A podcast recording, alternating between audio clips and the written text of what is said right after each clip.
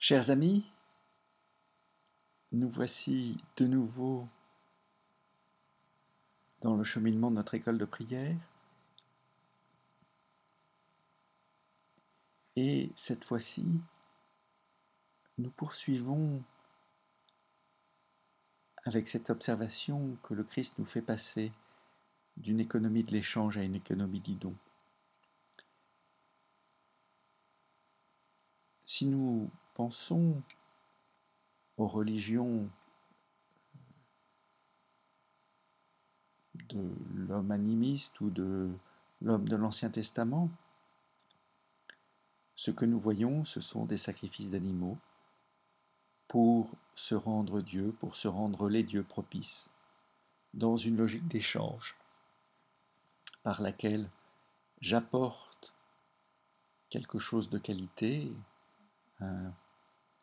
bel animal de mon troupeau, pour qu'en retour, Dieu me donne, ou les dieux me donnent quelque chose que je désire.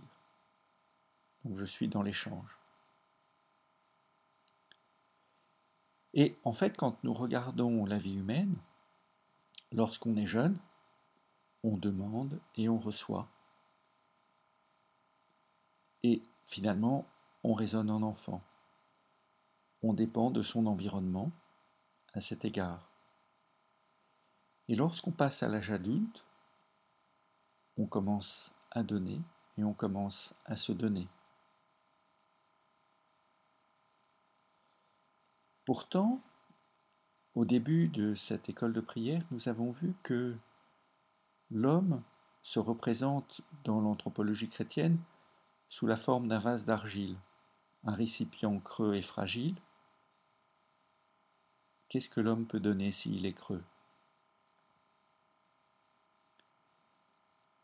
En fait, à l'image de Dieu, l'homme est libre. Il choisit avec quoi il remplit son vase et à qui il offre ce vase en breuvage.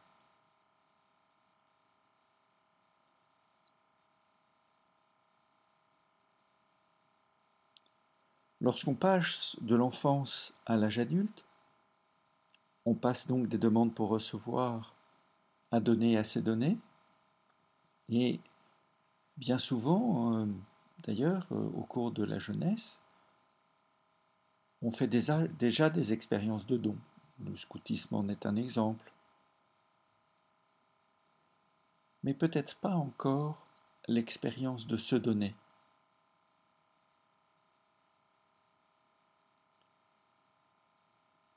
Quand on passe à l'âge adulte,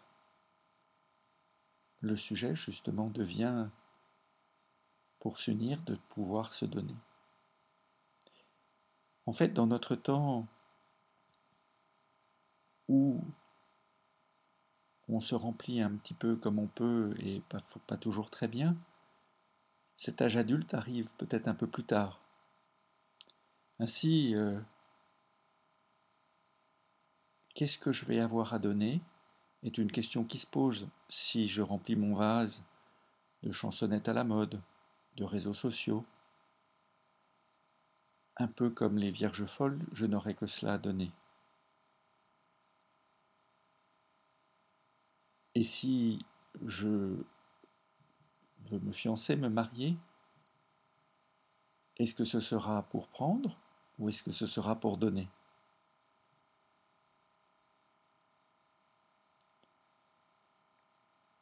Dans le don, fondamentalement, il y a un risque de déséquilibre qui est moins rassurant que d'occuper son temps à recevoir, remplir son vase de choses et d'objets qui sont d'un intérêt moindre. Il y a un déséquilibre humain que l'on voit bien à la neuvième heure, dont on a parlé la dernière fois, chez la veuve indigente. On pense aussi à la veuve de Sarepta. Et il y a un déséquilibre qui est même divin, c'est la même chose pour Dieu. On voit ce déséquilibre à l'œuvre au moment de l'Annonciation où le dessein de Dieu est subordonné à l'acceptation de la Vierge. On le voit dans la vie du Christ où l'offre du Christ est subordonnée à l'acceptation du jeune homme riche. Pourquoi ce déséquilibre? Pourquoi un tel déséquilibre? Parce qu'il y a une altérité profonde de l'autre et une liberté totale de l'autre.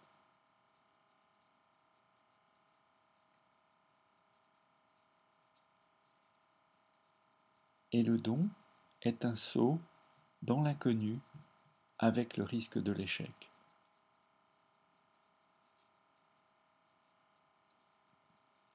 Cependant, avec la venue du Christ, l'économie du don est devenue la seule option possible pour le chrétien. Ce qu'on voit avec la mort du Christ sur la croix, c'est que l'inconnu et même l'échec dans le don mènent à la vie, alors que l'économie de l'échange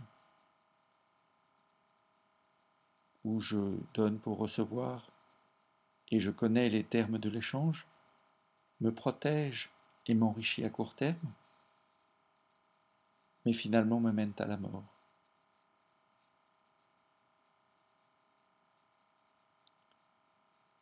Ainsi, pour aller plus loin, un chrétien confirmé est un homme ou une femme qui est passé à l'économie du don.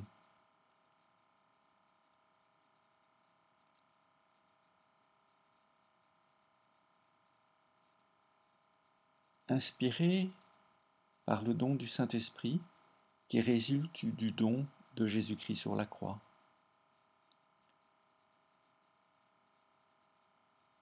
Et pour terminer, je voudrais euh, me référer à un très grand saint du premier millénaire qui s'appelle Saint Maxime le Confesseur. Saint Maxime est au premier millénaire ce que Saint Thomas d'Aquin est au deuxième millénaire, une espèce de lumière de la pensée qui, euh, dans le cas de Saint Maxime, vraiment a à la fois euh,